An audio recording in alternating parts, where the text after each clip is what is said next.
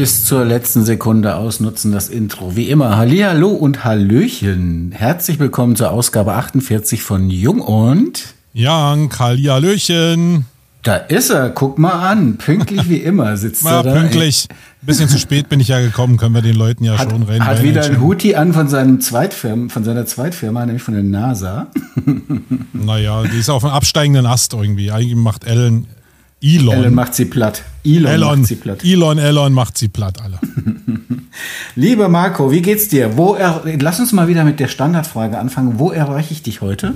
Ich sitze wieder an meiner Keminate. Ähm, siehst hinter mir, also sehen die anderen nicht, aber hinter mir Bücherregal, da weißt du, ich bin ja, ja in meiner ja. Keminate und äh, es sieht wirklich, zurzeit sieht es wieder ganz schön übel aus, weil ich bin ja auf diesem Purpose-Trip und mir werfen die Leute unglaublich viele Titel von Büchern zu und ich kaufe die jetzt alle bei diesem großen äh, Lieferanten und die stapeln sich jetzt hier erstmal alle auf meinem Schreibtisch. Ziemlich übel zurzeit. Ich weiß gar nicht, wie so schnell kann man Irgendwann muss ich auch mal Stopp machen. Aber andererseits sieht es auch einfach nach, nach Bildung aus, wenn du einfach nur diese Bücher hast, oder? ich, nee, ich habe mir eine Menge Abend vorgenommen, aber es stapelt sich hier so. Ich war gestern Abend im Buchclub und da haben sie gesagt, äh, ein Buch ist immer ein gutes Geschenk, ein eigenes Buch besonders, weil ein Buch wirft niemand weg, haben sie gestern Abend gesagt. Liebe Grüße an die Amelie Aden an der Stelle. die hat das gestern Abend gesagt. Äh, ein Buch wirft niemand weg, deswegen ist das ein super Geschenk. Gut. Sonst scheint Marco. hier die Sonne, ja. Und meine, meine App für meine PV-Anlage, die dreht gerade durch. I like this shit. Ja, äh, soll ich nochmal flexen oder soll ich, ich sage jetzt mal nichts dazu. Ähm, außer dass ich wollte gerade vor der Aufnahme eben noch an euch sagen und euch deswegen, weil wir einen Gast haben, den ich euch gleich vorstelle, liebe Zuhörer. Ähm, ich wollte noch ganz schnell sagen, warum bin ich so orange heute? Ja, normalerweise bin ich immer kreidebleich, wenn ich mit Marco im Call bin, aber heute bin ich so orange, weil ich musste tatsächlich den Roller zuziehen, weil die Sonne so scheint bei uns. Irre, Boah. richtig schön. Wahnsinn. So, ja, wir haben einen Gast heute, Marco. Wir wollen ja, ja, aus verschiedenen Perspektiven auf das Thema Purpose schauen. Ist ja eine Überraschung, ich sehe ihn ja noch nicht. Ja, genau. Und ich habe mir gedacht, lass uns doch mal heute mal wieder so ein Stückchen ans Marketing rangehen und deswegen wäre es jetzt vermessen zu sagen, wir haben einen unbekannten Gast, wir kennen uns alle drei untereinander. Der liebe Uwe von Grafenstein ist aus München zugeschaltet. Ich sage erstmal Hallo nach München. Wie ist denn das Wetter bei euch? Hallo Uwe. Hallo. Ja, danke für die Einladung. Äh, morgen soll es schön werden, wie mir äh, externe Münchner beigebracht haben, weil heute hängt es echt noch ein bisschen drüber. Wir haben immer noch Schnee. Aber okay. Besucher, die morgen kommen, haben gesagt, sie freuen sich auf München, weil morgen wird es richtig, richtig schön. Von daher, ich habe große Erwartungen an das Wochenende. Mega. ja, lieber Uwe, wie gesagt, wir kennen uns ja schon länger, wir beide schon länger. Dann hab, hast du über mich, glaube ich, ja auch den Marco kennengelernt und warst mhm. auf der Campix. Mhm. Da war ich echt froh, dass ich das her herstellen konnte, diesen Kontakt, weil ich habe ja damals den Raum moderiert, letztes Jahr Team Content. Mhm. Grüße ans ganze Team Content, Andreas Bierwirt etc., die ganzen tollen Menschen, Jürgen Schmidt und so weiter. Die Irren. Ähm, bitte? Die ganzen Irren die ganzen Irren, die dann mit, äh, naja, egal, durch den Raum ja, Moment, sind. Moment, aber Team SEO war schon auch recht irre unterwegs. Also ich erinnere ja, ja, an eine gesagt. Abendshow. Eine Abendshow, sowas habe ich noch nie erlebt, ehrlich gesagt. Aber es war, es war schon vom Zuschauen sehr, sehr lustig. Ja, ja. Geschichten, Geschichten, Geschichten. ja, lassen wir das einfach mal beiseite, weil sonst würde der Podcast wahrscheinlich nicht ausreichen. Also wir kennen uns schon so ein bisschen untereinander und ich weiß, Ubo, was du für ein Experte im Bereich Storytelling bist. Das ist ja auch mein Metier. Und deswegen sind wir auch irgendwann mal zwangsläufig mehr oder weniger geschäftlich zueinander gekommen. Und ja, ich habe mir gedacht, Purpose, also wir haben ja dieses Oberthema Purpose dieses Jahr, das Marco auf die Agenda gesetzt hat, was ich auch sehr cool finde, wo es ja auch den Event geben wird im September, die Purpose in Berlin. Ähm, ja, ich denke, Storytelling ist ein Thema, das, wenn man aus Marketing-Sicht guckt, sehr eng mit Purpose vielleicht zusammenhängt. Und ob das so ist, welche Möglichkeiten das bietet, vielleicht auch so eine Art Purpose-Driven Storytelling-Kampagnen zu machen oder sowas. Da würde ich gerne heute mit dir drüber reden. Welche Option hat man da? Ja, genau. Und ein bisschen in das Thema einsteigen. Ich hoffe, du mhm. bist äh, damit einverstanden, aber ich weiß. Was, wenn er jetzt Nein sagt? Dann endet jetzt hier der Podcast oder wie? An der Stelle bin ich raus. Ich dachte, es geht hier um hartes Verkaufen. Ja, du weißt ja, to tell is to sell, wie der liebe Kollege Veit Etzold immer sagt. Also insofern geht es eigentlich ums Verkaufen am Ende. So. Na gut, also ich würde gerne wie folgt einsteigen. lieber Uwe, ich würde dich gerne mal kurz über deine Vita befragen, beziehungsweise dir Raum geben zu erzählen, denn ich kenne ja deine Geschichte, aber, und ich werfe mal so ein paar Worte mit rein, internationale Filmindustrie, renommierte Preise bekommen und jetzt Storytelling. Und vielleicht fängst du einfach mal mit deiner eigenen Geschichte an und stellst dich kurz vor. Yes, die Reihenfolge war fast richtig. Ich würde sogar Storytelling an den Anfang packen. Also, ich bin Uwe von Grafenstein. Ich bin jetzt fast 43. Ich lebe in München. Habe eine, eine Ehefrau, habe ich, einen Sohn habe ich auch.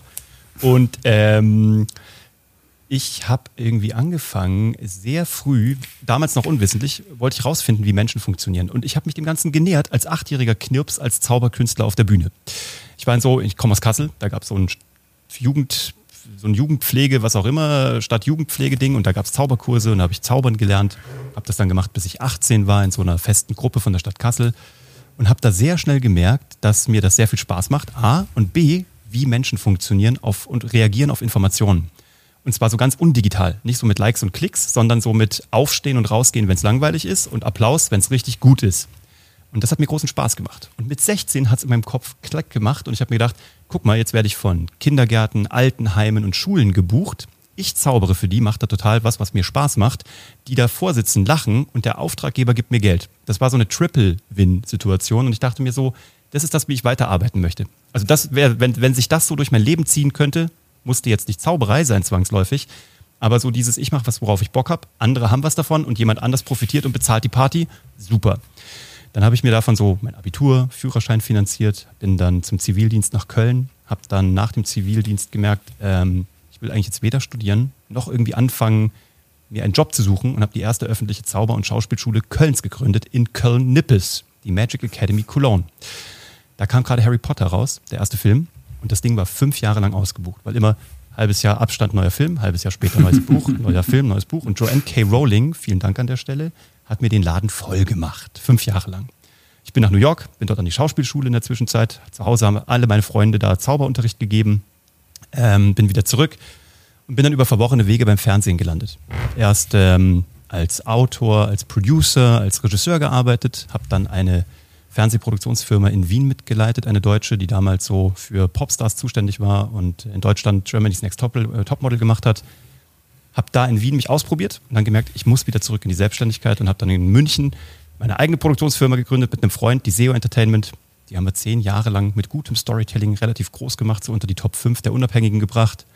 Joko und Klaas zu ProSieben geholt, wie du gerade schon gesagt hast, für Netflix die größte Game Show der Welt mit Sylvester Stallone produziert. Dann 2017 auch den Fernsehpreis und den Grimme-Preis gewonnen und dann habe ich die Firma verkauft, bin da raus und war arbeitslos und habe gemacht, was mache ich jetzt? Und nach einem halben Jahr hat meine Frau gesagt, wenn du jetzt nicht irgendwas machst, dann trete ich dich, weil du nervst. Und habe ich gedacht, komm, jeder macht jetzt einen Podcast. Das kann ich auch. Ich muss ja nur das Bild weglassen. Uwe, ich war ja kurze Zwischenfrage, weil da yes. war jetzt eine neue Info für mich dabei. Ist deine äh, okay. Frau Zauberin? Äh, ja, sie hat mich verzaubert auf vielen oh. diversen Art und Weisen. äh, ho, ho. Äh, nein, sie ist keine Zauberin. Sie ist, äh, sie ist eine großartige Person, aber sie muss mich halt eben auch aushalten. Und das hat okay. sie zu dem Zeitpunkt nicht also mehr. Also kann sie doch damals, zaubern. Sie kann, sie, sie hat Geduld wie eine Zauberin. Wir sind damals nach, nach Los Angeles. Also Liebe Grüße nach München zu. Wie heißt sie denn, wenn du das Charlotte. Magst? Zu Charlotte, genau. Das Liebe Grüße. An, an im Podcast auch schon gehört. Charlotte, unbekannterweise, ich hoffe, das ändern wir demnächst mal. Yes, ich muss Sorry, es dann erstmal selber. Mach gerne weiter bei international renommierten Preisen. Das sind wir immer äh, offen ja, ja. für. Nein, ich war damals auch wirklich in Los Angeles nach dem Verkauf der Firma und habe mich da probiert so zu finden. Und da geht es um das Thema Purpose übrigens auch. Das ist, glaube ich, eine ganz gute Überleitung. Mhm. Weil dann habe ich überlegt, ich bin jetzt 37, damals, hatte irgendwie alle Ticks auf meiner Happy List, auf meiner eigenen Glücksliste abgehakt, zu früh, weil ich hatte eine große Firma gegründet, ich habe da irgendwie viele Mitarbeiter gehabt, ich habe den Fernsehpreis, Grimme-Preis, Netflix, bla bla bla, bisschen Rot Carp Red Carpet, Promis und auch ein bisschen materieller Bling Bling und Schein und so und habe dann aber gemerkt, ach guck mal, das ist alles gar nicht so wichtig. Und ähm, während ich so diese Glücksliste so relativ hardcore abgearbeitet habe, dachte ich, dass ich das irgendwann mal habe, bis ich 50 bin. Von daher habe ich mir keine neuen Ziele draufgeschrieben. Und dann irgendwann war das durch. Das war alles abgehakt, Firma verkauft und so. Da dachte ich mir so, krass, ich habe vergessen, neue Ziele zu setzen und habe dann Hashtag Happylist als Podcast gestartet, aus Los Angeles raus noch. Und äh, habe einfach Leute interviewt, die gerade auf ihrer Glücksliste richtig auf die Schnauze gefallen sind oder richtig dran gearbeitet haben, einen richtig tollen Erfolg hatten oder an ähnlichen Punkten waren wie ich, weil ich mich aufladen musste mit meinen eigenen Story- oder Purpose-Akkus. Und habe ich mir die Leute eingeladen. Der Podcast ist relativ schnell wie bei Apple prominent irgendwie platziert worden auf der Startseite, ist ganz gut eingestiegen in die, in die Charts. Und dann habe ich daraus ein Geschäftsmodell aus Versehen destilliert, weil nämlich dann Leute wissen wollten, wie hätte ich das gemacht, ob ich das auch machen könnte für sie und sie dabei beraten. Dann habe ich darüber meinen jetzigen Geschäftspartner, den Bernhard, kennengelernt, der gerade Kinoheld.de dann damals zum Marktführer gemacht hatte und an CTS Event und dann auch verkauft hatte. hat, ne? Genau. Exakt, ja. Der, der hat auch einen Podcast gestartet, Startup Hacks. Jetzt gibt es ihn leider nicht mehr, ist eingeschlafen. Wir beide waren lost. Und er kam so von Tech und Sales und ich kam von Strategie und Kommunikation. Und da dachten wir uns, das ist doch Geschichten, die verkaufen. Und dann haben wir diesen Brand gestartet und dann kam Covid und dann haben wir Menschen gezeigt, wie sie ihre Geschichten in digitalen Umfeldern erzählen. Und lustigerweise haben wir das sehr mit diesem Verkaufsaspekt gemacht, machen wir heute noch. Ähm, und merken aber gerade immer mehr, dass ähm, das alles spannend ist mit Verkaufen und bla, aber dass mhm. es viel mehr um dieses Thema Purpose geht, weil du kannst zwar mit Geschichten gut verkaufen, aber wir sehen so richtig große Erfolge entstehen immer dann, wenn ein Unternehmer oder eine Führungskraft oder eine Person die eigene Geschichte irgendwie mal entdeckt, formulieren kann und dann aktiv weiterschreiben kann. Wir gehen also, wir machen weiter Umsatz mit den Leuten und wir machen denen viel Umsatz, ist alles gut. Aber es geht eigentlich um was ganz anderes. Wir haben immer so ein Bild gerade, dass wir das Gefühl haben, wenn die Leute sich das erste Mal mit ihrer Story, Positionierungsgeschichte, eigene Historie, Biografie beschäftigen, wenn es da Klick gemacht hat, dann ist es so, als wenn du so einen Hund von der Leine lässt, der immer so angebunden war und dann rennen die weg. Und das ist das, was uns gerade sehr viel Spaß macht und fast ein bisschen mehr Spaß macht, als das Thema natürlich auf Marketing und auf Sales zu übertragen. Mhm. Das ist dann nur noch eine logische Weiterentwicklung dessen. Uwe, lass uns mal, bevor wir noch mal so ein bisschen, also ich fand total schön, dass du jetzt auch schon die Brücke geschlagen hast von Purpose so zu deinem eigenen Werdegang. Das war ja auch mhm. so ein bisschen der Hintergrund. Mhm. Lass uns noch mal ganz kurz für die Leute, die jetzt heute zuhören, die Menschen da draußen, die mit Storytelling noch nicht so wirklich was anfangen können. Weil ich sag mal so, die negative Belegung von Storytelling ist ja so Schwätzer. Es gibt ja mhm. Leute, die sagen, Storyteller sind Schwätzer, ja, oder sind Aber heute zum, zum Glück hier nicht anwesend. Nee, nee, sind ja nicht anwesend. Ich habe ich hab's nie gesagt. Also, und wenn ich es gesagt habe, dann, äh, dann haben wir in den Mund gelegt. Wir haben es nur in den Mund gelegt. Da ist so ein Tourette-Anteil in mir. Irgendwie manchmal. nee, lass uns noch mal, Uwe, oder erklär doch mal aus deiner Sicht einfach so, sagen wir mal, in einem Elevator-Pitch, und ich weiß, dass du das kannst, was ist Storytelling? Warum ist Storytelling wichtig und warum ist es gefühlt aus meiner Wahrnehmung in den letzten Jahren immer wichtiger geworden? Mhm. Ich glaube, es ist gar nicht wichtiger geworden. Ich glaube, es ist nur gerade im Marketing eine Sau, die man durchs Dorf treibt. Ungerechtfertigterweise, weil es nämlich immer schon da war, seit 40.000 Jahren. Ich glaube, weil es einfach daran liegt, dass ähm, Schau, Storytelling ist nichts anderes, als eigentlich Dramaturgie zu verstehen. Und da gibt es halt psychologische Grundmodelle. Und jeder, der schon mal irgendwie gehört hat, die Heldenreise ist ein dramaturgisches Modell, was aber eigentlich viel mehr ein psychologisches, mittlerweile auch ein therapeutisches Modell ist. Yeah. Exakt. Und die meisten Leute haben das aber mal gelesen und haben es nicht so richtig verstanden oder nehmen es als Blueprint und packen es wieder weg oder sagen, ja, habe ich schon mal gehört. So. Mhm. Und ähm, ein guter Freund von mir sagt immer, man muss vom Kennen ins Können kommen.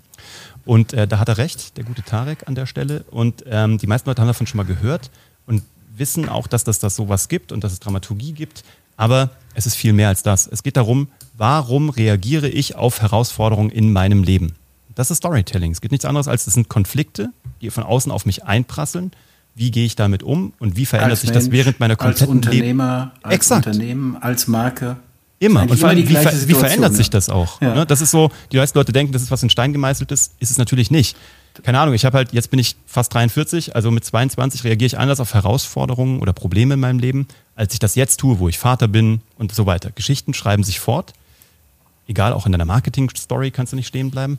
Ähm, aber das, was das Ding ist, wenn ich, ist, eigentlich geht es um Verständnis. Eine Geschichte erklärt dir eigentlich nur, wie Menschen funktionieren. Und wenn du zu Menschen durchdringen willst, tust du das halt mit einer Geschichte und sicherlich nicht mit Fakten. Das kann man, das kann man biomechanisch mit Oxytocin-Ausschüttung erklären. Das kann man mit äh, Fakten bleiben 22 Mal weniger lang im Gedächtnis als eine Geschichte, bla bla bla. Fakt ist, wir sind auf Geschichten geeicht. Ich mache es in meinem Vortrag immer so, ich sage immer, in der Steinzeit saßen die Leute ums Feuer ja, und haben sich Geschichten erzählt und die, die aufgepasst haben, haben halt überlebt. Und deswegen ja. ist es im Prinzip in unserer DNA. Da gibt es ein gutes Buch von Herrn Harari, der erklärt, warum wir tatsächlich durch Geschichten äh, diesen Vorteil gegenüber allen anderen Mitbewerbern in der Evolution hatten. Und das ist da sehr schön erklärt und macht total Sinn. Ähm, und wer sich damit nicht beschäftigt, glaube ich, sabotiert seine eigenen Messages und seine eigenen Möglichkeiten tatsächlich im Leben, sei es jetzt mal privat als auch im unternehmerischen Leben. Und warum das jetzt gerade, glaube ich, wieder so zurückkommt, ist, weil ähm, ich glaube, nur meine Theorie, dass Menschen sich diesem Thema Purpose annähern, dass diese ganzen Themen durch keine Ahnung, wie sie alle heißen, Greater und Coach-Ausbildungen und wie die alle so sind, dass Menschen mehr so wieder in dieses nach innen gehen. Ich glaube, dass es eine Biedermeierei gerade gibt, eine, eine, eine wiederkehrende Biedermeierei durch Covid, durch Rezension, dass es einen Fokus nach innen gibt. Ähm, Menschen beschäftigen sich wieder mehr mit sich, kokunen wieder mehr und dann kommst du ja am Ende des Tages, wo willst du hin, wenn du dich tiefer als zu dir kannst du dich ja nicht zurückziehen. Also geht es wieder irgendwann mal um dich als, als Person. Ich glaube, daher kommt gerade ein, ein, ein Hype um Storytelling, der natürlich leider auch wieder Trittbrettfahrer mitbringt, aber auch wieder eine Bereinigung gerade des Marktes mit sich bringt. Von daher irgendwie auch eine ganz normale äh, Spirale des Lebens. Hm. Ähm, Jetzt sind wir ja unter dem Dachthema Purpose dieses Jahr unterwegs, hatte ich dir mhm. ja schon auch angedroht, sozusagen. Mhm. Und ich würde gerne mal aus deiner Perspektive, jetzt Marco sagt ja gerne immer, äh, Purpose ist für ihn aktuell noch wie so ein Stück Kernseife, das ihm permanent aus den Händen flutscht, so in der Dusche, ja. Das ist meine ähm, Geschichte dazu, ja. Genau, das ist seine Story, die er da immer erzählt. Mhm. Und, ähm, oder sein Bild, übrigens, das Storytelling lebt auch von Bildern, die man aufbaut. Und ich finde sowas super. Wenn du irgendwie erklären möchtest, dass etwas nicht gut greifbar ist und du sagst, ich habe ein Stück Kernseife, Genial. dann dann ist das mega, weil jeder sofort die Seife sieht, wie sie aus den Händen flutscht. Marco kann das übrigens sehr gut, er würde aber nie von sich behaupten, dass er ein Storyteller ist, weil er dann, dann wäre er ja ein Schwätzer sozusagen. Also deswegen. ich habe ihn auf der Bühne erlebt, der ist ein verflucht guter Storyteller. Ja, ich, ich durfte ihn live übrigens, erleben. Übrigens, ich muss das einfach an der Stelle sagen, auch wenn das Ganze hier ein bisschen zu harmonisch heute wird, sorry dafür, aber ich war ja, ich habe vorhin gesagt, ich war froh, dass ich das anmoderieren durfte, dein Vortrag. Ich bin ja selber Speaker, gehe aber auch Storytelling, also sozusagen sind wir ja fast Wettbewerber, aber mhm. wir sind äh, freundlich gesinnte Wettbewerber, würde ich sagen. Die auch mm. zusammenarbeiten bei Und es war einfach also ein grandioser Vortrag, den du gehalten hast. Ich erinnere mich noch dran, dass ja die Technik über einen sehr langen Zeitpunkt am Anfang nicht funktioniert hat. Und ich habe mhm. einfach mal das Mikro genommen, habe sozusagen die erste Viertelstunde übernommen. Und dann hast du, bist du eingestiegen und es war einfach gigantisch gut und ein mega toller Vortrag. Also insofern auch da nochmal meine Props an dich. Die Frage, die ich jetzt mal so stellen wollte, also ich war eben noch bei den Bildern und Marco ist so einer, der solche Bilder aufbaut. Und ich glaube, Bilder zu erzeugen, das ist auch etwas, was Storytelling gut kann, weil du mhm. über deine Geschichte natürlich im Kopf der Menschen Bilder erzeugst und damit Emotionen. Mhm. Und ich glaube, Emotionen ist ein wichtiger Punkt an der Stelle, oder? Ja, also ich glaube, sprachliche Bilder, also sprachliche Bilder sind ja eh das, was es so macht. Also ich, ich, komme vom Zaubern. Ja? Das ist so meine Genese, da komme ich her. Das habe ich viele Jahre lang gemacht und äh, hatte auch meine eigene Fernsehshow mal bei RTL 2, Gott sei Dank lange wieder her, haben die Leute schon wieder vergessen. Aber das ist das, wo ich herkomme. und das ist natürlich, da baust du ja, ich sage mal, es gibt einen, also ein Freund von mir, der ist sehr erfolgreich im Unternehmertum. Der hat mich mal gefragt, Uwe, warum funktioniert das bei dir im Unternehmerischen ganz gut? Kann das was mit dem Zaubern zu tun haben? Und da habe ich das erste Mal drüber nachgedacht und gedacht, ja, das ist schon eigentlich total spannend. Und habe daraus eine Keynote entwickelt, die ich hatte, bevor ich das ganze Storytelling-Thema auch nach außen auf die Bühne getragen habe, war meine Keynote Business Magie, die fünf Grundprinzipien der Zauberei und wie ich sie auf meine Unternehmen und übertragen habe. Und da habe ich dieses Thema, weil Zauberei ja immer sehr visuell meistens ist, ne? also außer du machst jetzt irgendwie Gedankenlesen, ansonsten hast du sehr visuelle Dinge. Und habe da immer geguckt, dass ich meine Geschichten mit Zauberei bebildere, also jetzt über die sprachlichen Bilder hinaus und habe jedes Prinzip mit einem Zaubertrick bebildert, damit es einmal in deinem Kopf eine Verbindung gab zwischen Hirn und Herz, ähm, damit das länger bleibt, damit da was passiert in dir und damit du was mit nach Hause nimmst. Ich glaube, diese Keynote habe ich auf Vertriebsoffensiven, auf was auch immer, vor 3000 Leuten, vor 30 Leuten gehalten, wie ein Verrückter, irgendwie zwei, drei Jahre lang. Und ich glaube, diese ganze Keynote hat nur davon gelebt, dass sie halt bebildert war und Emotionen ausgelöst hat. In dem Fall halt noch kleine Wunder, weil die Überschrift von dieser Keynote war, ähm, als Zauberer verkaufst du das äh, schwierigste Produkt der Welt, nämlich ein Wunder. Weil in der Sekunde, wo ich es dir verkaufe, weißt du, dass es eine Lüge ist und dass ich dir straight äh, sozusagen ins Gesicht lüge und trotzdem willst du es haben. Und wenn man ein Wunder verkaufen kann, kann man eigentlich alles verkaufen. Und das war eigentlich eine Vorstufe von diesem Thema Storytelling, weil du als Zauberer, ich glaube Orson Welles hat mal gesagt, als Zauberer bist du nur ein Schauspieler, der einen Zauberer spielt und diese Geschichten erzählt. Und da ist sehr viel dran. Ich glaube, das ist so das, ähm, wo ich das erste Mal gemerkt habe, was Geschichten machen und wie sie, wie sie Emotionen auslösen können. Hm. Jetzt sind wir ja, wie gesagt, unter dem Dachthema Purpose unterwegs und ähm, die Frage ist, gibt es denn sowas wie Purpose-Driven Storytelling? Also können Unternehmen, gehen wir jetzt mal davon aus, Menschen und Unternehmer haben verstanden, dass Storytelling ihnen im Marketing und generell als Unternehmen weiterhilft. So. Mhm.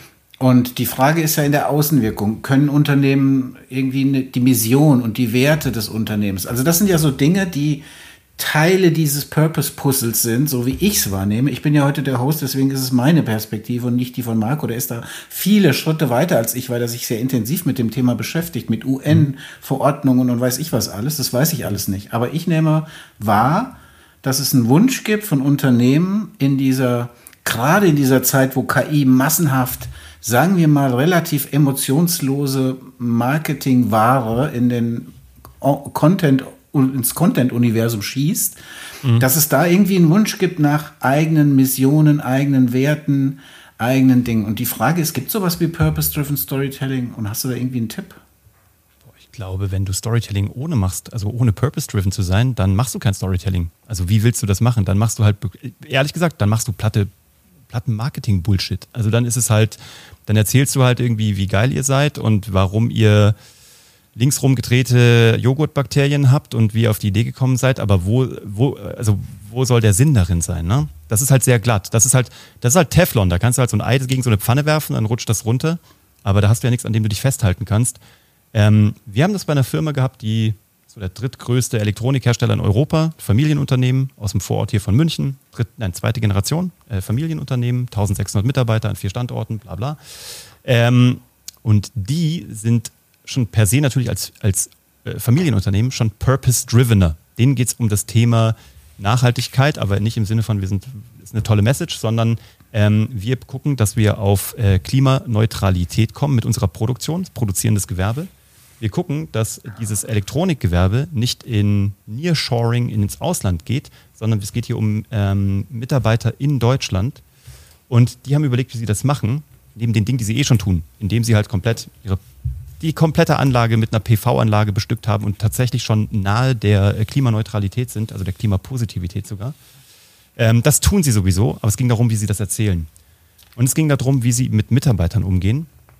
Und ähm, wir haben mit denen, nachdem da irgendwie Dutzende Agenturen und alle haben geguckt und wie könnte man das machen, wir sind dahin und haben gesagt, guck mal, wir interviewen einfach eure Mitarbeiter und wir verbieten denen, sich darauf vorzubereiten und die sollen alle Broschüren zerreißen, wo irgendein Vision oder oder Mission Statement mal drin stand. Wir tun die vor eine Kamera und wir sagen denen nicht, was wir mit denen tun werden. Wir haben 20, unter, 20 Mitarbeiter, wir haben für jeden eine halbe Stunde. Wir kommen mit einer Kamera, mit ein bisschen Licht, wir, wir verkabeln die und wir haben die nur gefragt, lass mal diesen ganzen Marketing-Quatsch weg. Warum schwingst du morgens deine Beine aus dem Bett, um hierher zu kommen, um hier zu arbeiten? Was ist für dich diese Firma, ne, deren Namen wir jetzt nicht nennen wollen? Und dann haben wir einfach Material gesammelt, was die uns erzählt haben. Ähm, erster Antwortsatz war noch, so, als hätten sie es im Bewerbungsgespräch gesagt. Der dritte Antwortsatz, nachdem wir gesagt haben, nee, jetzt mal, was sagst du als Herbert? Und dann haben wir daraus Geschichten gesammelt, warum sie das tun. Und da kamen Stories raus. Ähm, die arbeiten zum Beispiel mit dem Deutschen Luft- und äh, Raumfahrtzentrum zusammen. Und da kamen Stories raus, wo du gesagt hast, da drehst du durch. Also warum die Erfinder sind im wahrsten Sinne des Wortes, warum sie Daniel Düsentriebartig sozusagen ihre Leben der, der Weiterentwicklung der Technologie irgendwie gewidmet haben wie sie damit einen Unterschied glauben, machen zu können auf Klimaherausforderungen, auf gesellschaftliche Herausforderungen, auf Mobilitätsherausforderungen. Und das haben wir einfach zusammengeschnitten. Wir haben nicht mal Musik drunter gelegt und das haben wir auf YouTube gepackt und haben die einfach wirken lassen, arbeiten lassen. Und was da passiert ist, ist, dass die Käufergruppen äh, also bekommen haben, die sie vorher nicht mal im, in ihren Träumen davon gedacht hätten, dass sie sie kriegen könnten, eine komplette Umfelderweiterung bekommen haben und vor allem Bewerbungen bekommen haben von Mitarbeitern, die sich gedacht haben, okay, krass, so habe ich das noch nie gehört. Das war ja nicht mal ein Recruiting-Video, aber es hat auch noch als Recruiting-Video gewirkt. Und das war total crazy. Da waren welche dabei, die. Ich an der Stelle kurz äh, reingehen, ja. Uwe, und fragen. Also zwei Punkte würden mich da jetzt interessieren. Erstens, wie wurde der Content gesiedet? Also wie wurde er verteilt? Habt ihr ihn wirklich mhm. einfach nur zu YouTube gestellt, mit ein paar Hashtags versehen und gehofft, dass das klappt? Oder wurde das irgendwie über die Kanäle auch gepostet und so weiter? Das wäre die erste Frage. Und den zweiten. Teil schiebe ich gleich mal hinterher, sonst vergesse ich den nämlich. Ich bin hier der Älteste heute, deswegen äh, erlaube ich mir das einfach. Ähm, mhm. Wie findet so ein Unternehmen oder ihr in so einem, sagen wir mal, Purpose-Driven Storytelling-Prozess? So würde mhm. ich das jetzt mal nennen wollen. Mhm. Wie findet ihr da die richtige Balance zwischen sozusagen den Unternehmenszielen, Umsatz zu machen, den Purpose-Zielen, zu sagen, wer sind wir eigentlich als Marke und auch diesen Mitarbeiter-Wordings sozusagen. Wie, wie, wie macht man das? Wie habt ihr das konkret gemacht? Mhm. Also Punkt eins ist, wir haben es natürlich gesiedet über alle Plattformen hinweg. Und vor allem haben wir 9 zu 16 Content draus gemacht und dann über alle Plattformen ausgespielt und dann irgendwie auf die Langform, wobei die Langform auch nur zwischen zwei und drei Minuten war, auf YouTube. Je Mitarbeiter? Äh, nee, wir haben die, wir haben die zusammengegroupt, wir haben die cross-montiert. Also mhm. wir haben dadurch, dass wir allen 20, haben es nochmal einen Run gemacht, nochmal mit ein paar Leuten, ähm, dadurch hatten wir natürlich die sahnemäßige Zusammenstellung von äh, Antworten. Ne? Also wenn du 20 Leute fragst, kriegst du wahrscheinlich drei bis fünf, die gigantisch geil sind und die schneidest du zusammen. Das haben wir so gemacht natürlich. Und bei den nächsten nimmst du halt zu einer anderen Frage andere Protagonisten. Und ähm, dann haben wir das gesiedet, haben das ausgespielt, haben das äh, zum Teil, haben wir ein organisches Performance gemacht sozusagen. Wir haben geguckt, was funktioniert organisch gut. Und die Best-Performer im Organischen haben wir dann auch ein bisschen angeschoben mit Performance-Marketing, um das noch mehr ähnlichen Menschen zu zeigen, die das schon gut fanden. Und die zweite Frage, ähm, wie haben wir das vereint? Also, wir haben im Vorfeld sehr viel äh, Vertrauen aufgebaut, die sind auf uns zugekommen. Das hat uns sehr geholfen als Begleitende. Ja? Die wollten, dass wir das für die tun. Jetzt gab es auch noch freundschaftliche Verknüpfungen, das hat sehr geholfen.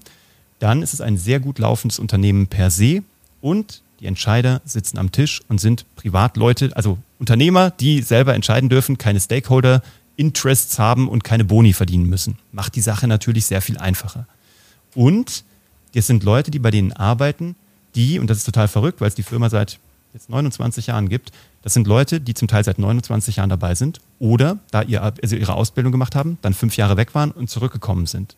Also die haben eine geniale Historie, auch von Rückkommern, die gesagt haben, ich habe mir die Welt mal angeguckt, war alles ziemlich mies da draußen, ich komme zurück. Hm. Und dann haben die uns freie Hand gelassen, was sehr geholfen hat. Und wir haben die verpflichtet, selber sich vor die äh, Kamera zu setzen. Wir haben die also zu Leitwölfen gemacht, zu Alphas sozusagen. Wir haben erst die Chefs sich vor die Kamera setzen lassen und dann die anderen genommen. Und Wie haben viel die selber von dem Chefmaterial ist übrig geblieben am Ende? Von dem, äh, von dem Material, was wir aufgezeichnet haben. Von den Chefs? Achso, nein, die sind alle da, weil die ja, denen gehört der Laden. Hm. Und die sind alle da, aber wir haben auch die ganzen Abteilungsleiter gefragt. Und die Mischung hat es halt gemacht, von Azubi über Abteilungsleiter bis halt zu Inhaber. Ähm, und wir haben, das, das Krasse, man muss dazu sagen, das war eine Firma, die vorher 0% Social Media gemacht hat. Nichts, gar nichts, weil der Chef gesagt hat, die Leute sollen hier arbeiten und äh, kein Social Media machen. Und dann kam halt Covid und denen ist halt alles weggebrochen an äh, Messen ähm, und an, äh, ich sag mal, Möglichkeiten, ihre sich und ihre Produkte zu präsentieren. Und dann war halt so, warum macht denn hier eigentlich keiner Social Media? weil es verboten war. Und dann sind die halt, wir haben halt, es war ein Turnaround-Management, es war auch ein einjähriger Prozess der sehr schnell natürlich auch gegriffen hat, aber wir haben die ein Jahr lang begleitet.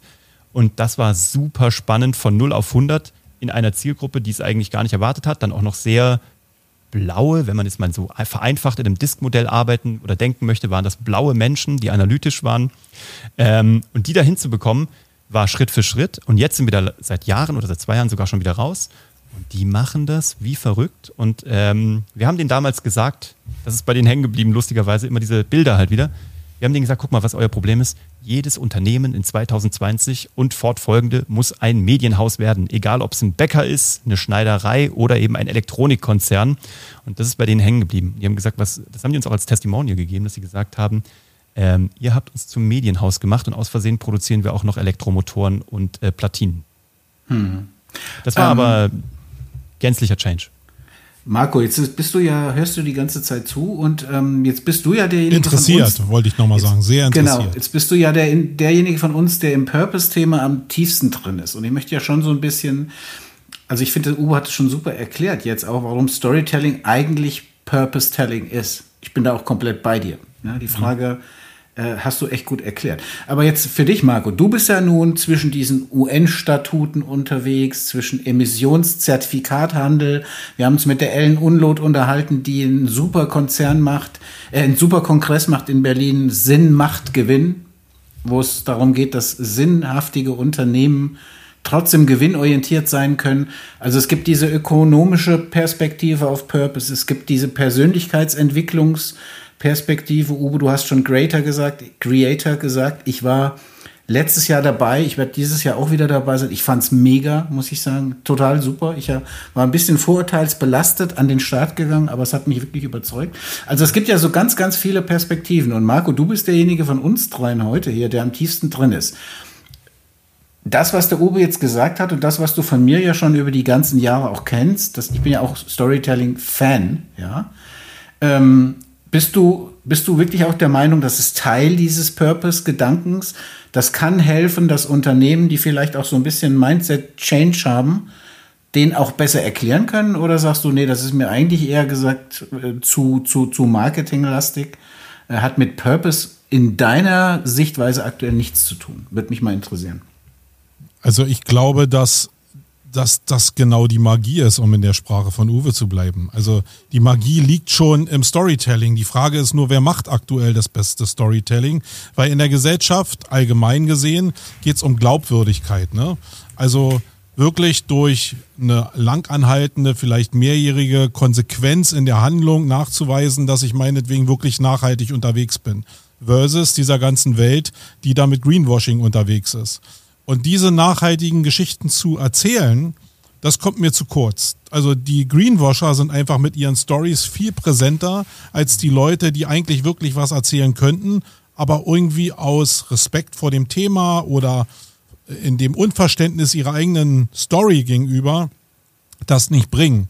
Und ähm, wenn wir diese Welt verbessern wollen, was auch immer besser ist, das ist ja eine Definitionsfrage, dann ist mir ja natürlich klar, dass diese Stories und großes Narrativ eben auch gepusht werden muss durch eine Story, vielleicht durch einen einfachen Claim. Und wenn ich dann sehe, wie so eine Trumps in dieser Welt mit diesem Claim und diesen Geschichten dahinter besser agieren als die, die auf der anderen Seite sind, dann sehe ich da halt total noch Schwachpunkte und deswegen, also ich bin das überhaupt nicht kritisch gemeint, nur die falsche Seite nutzt dieses Mittel Storytelling viel intensiver als die andere Seite. Und da ist mehr die Frage, die ich mir persönlich stelle und vielleicht auch eine Frage an Uwe, wie lösen wir das Problem? Weil die Mittel, die Waffen haben wir alle. Aber mhm. warum nutzen die falschen Leute diese Mittel falsch vielleicht auch oder gar nicht? Und Uwe, bevor, du, bevor du ja. antwortest, möchte ich noch eins nachschieben. Ich bin da komplett bei Marco. Wir haben ja nun schon einige Folgen aufgenommen. Wir werden dieses Jahr ja auch den Turnus des Podcasts erhöhen, weil mhm. das Thema einfach so komplex ist. Aber wir haben schon ganz viele verschiedene Perspektiven auf Purpose bekommen. Also wir hatten mhm.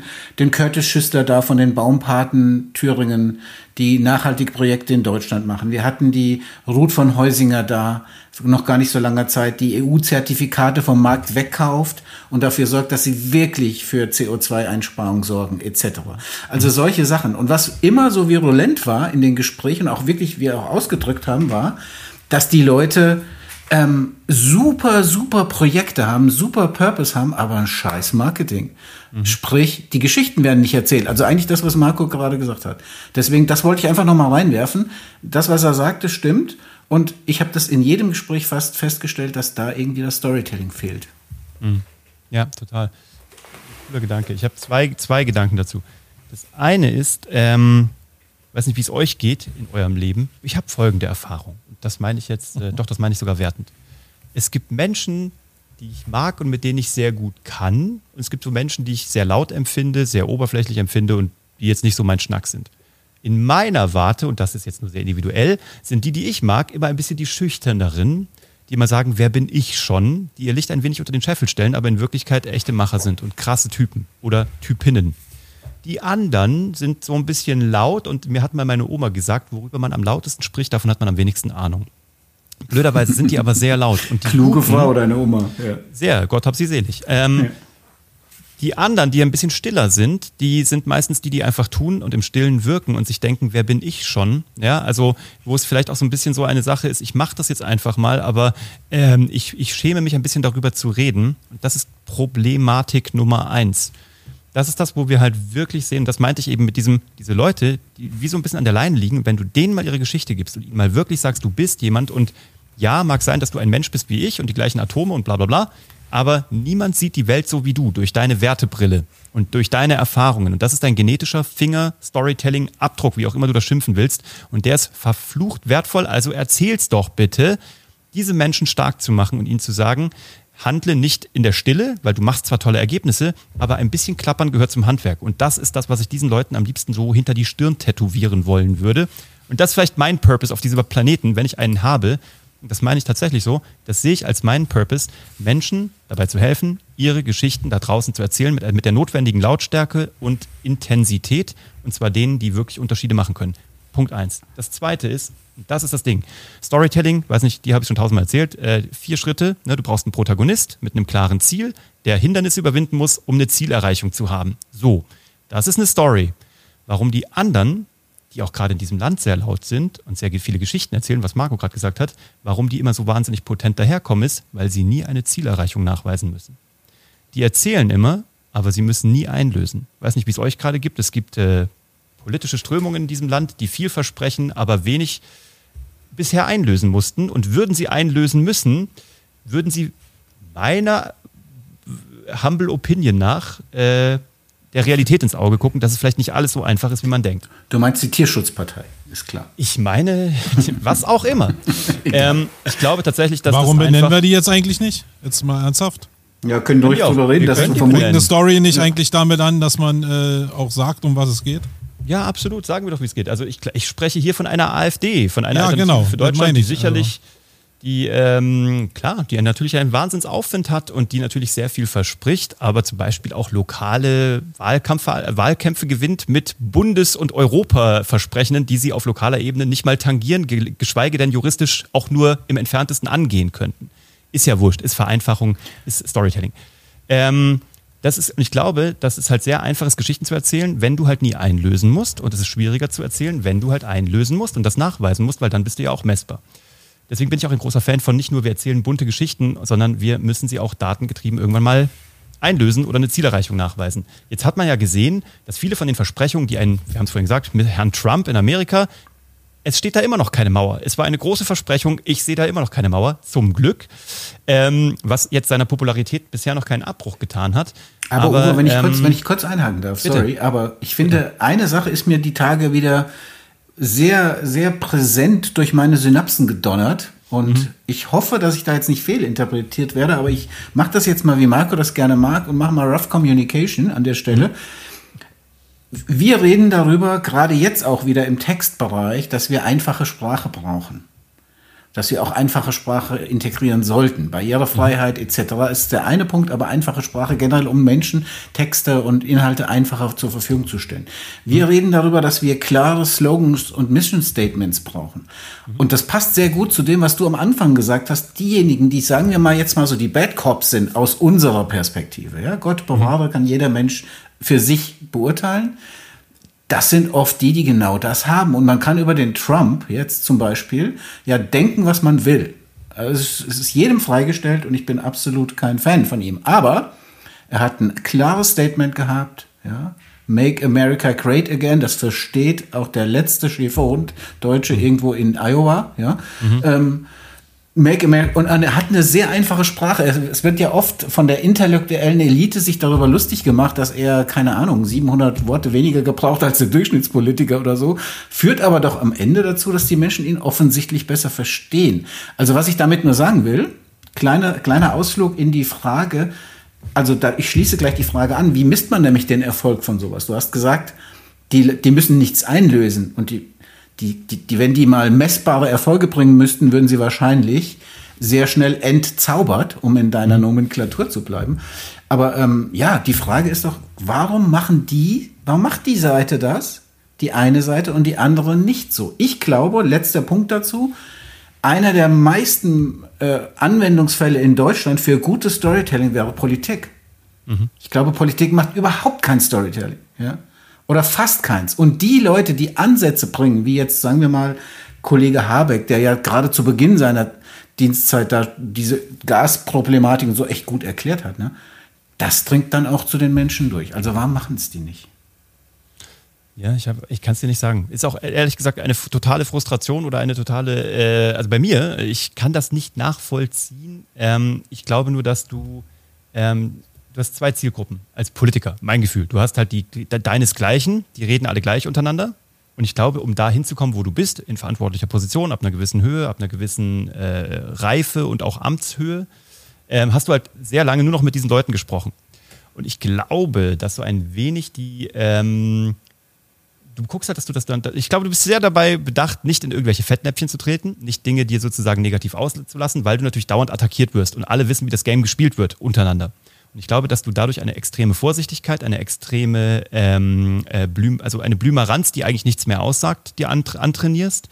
Und ich glaube, dass du dann ein wenig den, den Kontakt vielleicht zur, zur, zur realen Welt nicht verlierst, aber sprachlich dich nicht mehr traust, mit dem Fuß aufzutreten. Ich habe mal von einem meiner damaligen Mentoren mal gehört, gute Kommunikation ist so äh, im Sinne von tritt fest auf, mach's Maul auf, hör schnell auf. Und das passiert, glaube ich, sehr wenig, weil wenn du fest auftrittst und das Maul aufmachst, dann kannst du eben auch relativ schnell niedergebügelt werden. Dann ist werden. deine Karriere zu Ende sozusagen. Deine Exakt. Und das ist halt, deswegen mhm. ist ja auch immer die, die, Opposition so wunderbar, weil du da ja schon niedergebügelt wurdest. Du probierst ja nur noch nach oben zu kommen. Es geht ja nicht mehr schlechter als das. Also nicht im Bundestag bist du ja schon oder nicht in der Verantwortung bist du ja schon. Deswegen lässt sich es natürlich von da so wahnsinnig schön einfach plakativ kommunizieren. Ähm, was du natürlich in der Top-Position nicht mehr kannst, weil du defensiver agieren musst. Und dann wäre eigentlich die Magie nicht mehr mit Vehemenz zu agieren, sondern mit einfachen Geschichten, die eingänglich sind. Und da bräuchte es eigentlich ähm, Vermittler, die das sozusagen hinbekommen oder denen beibringen oder, äh, oder auch Menschen, die das als Talent schon mitbringen. Hm.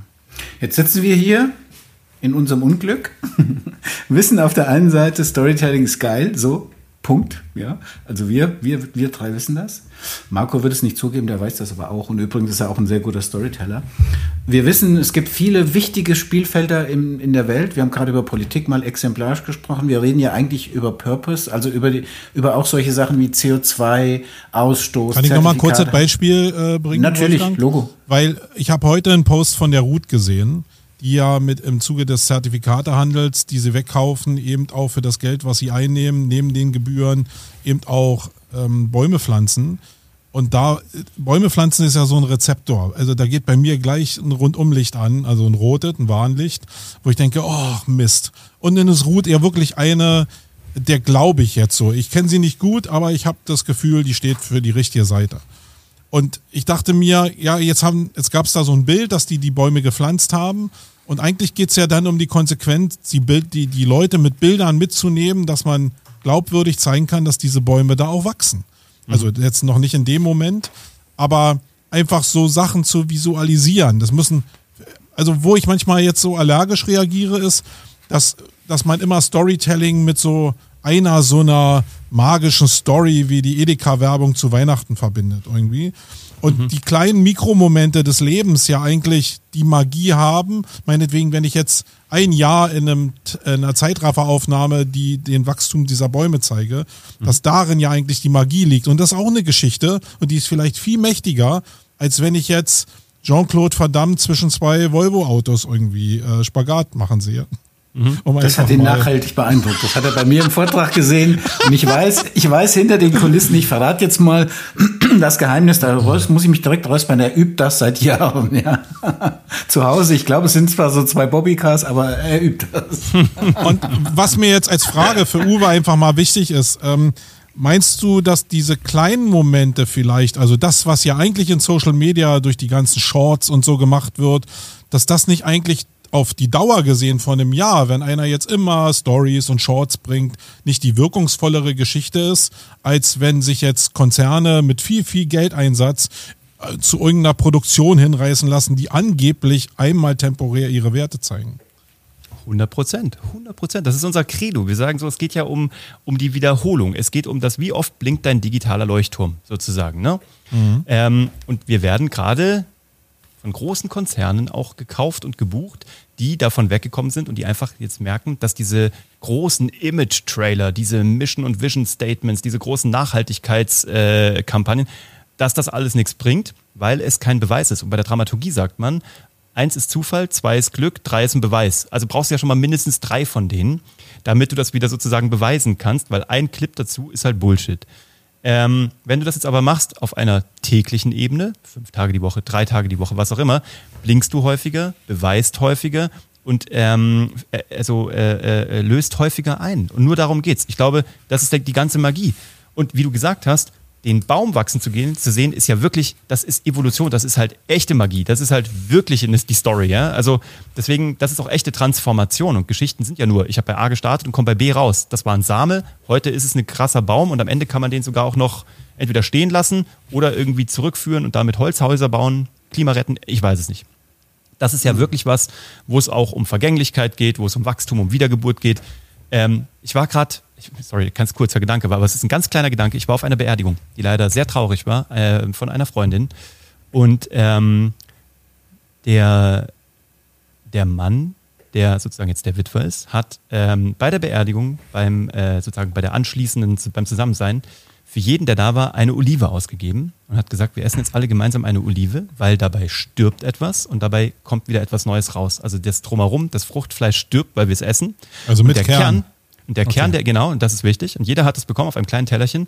Und 60 Leute haben gleichzeitig eine Olive gegessen und haben diesen Kern weggenommen. Und das wird dann eingepflanzt. Literally. Ob daraus was wächst, I don't know. Aber ich fand das so einen unfassbaren Moment auf einer Situation, die so unfassbar traurig war.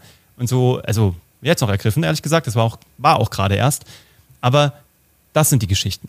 Und das ist das, was eigentlich die, äh, die echte Magie ausmacht und was irgendwie vielleicht auch Menschen ausmacht.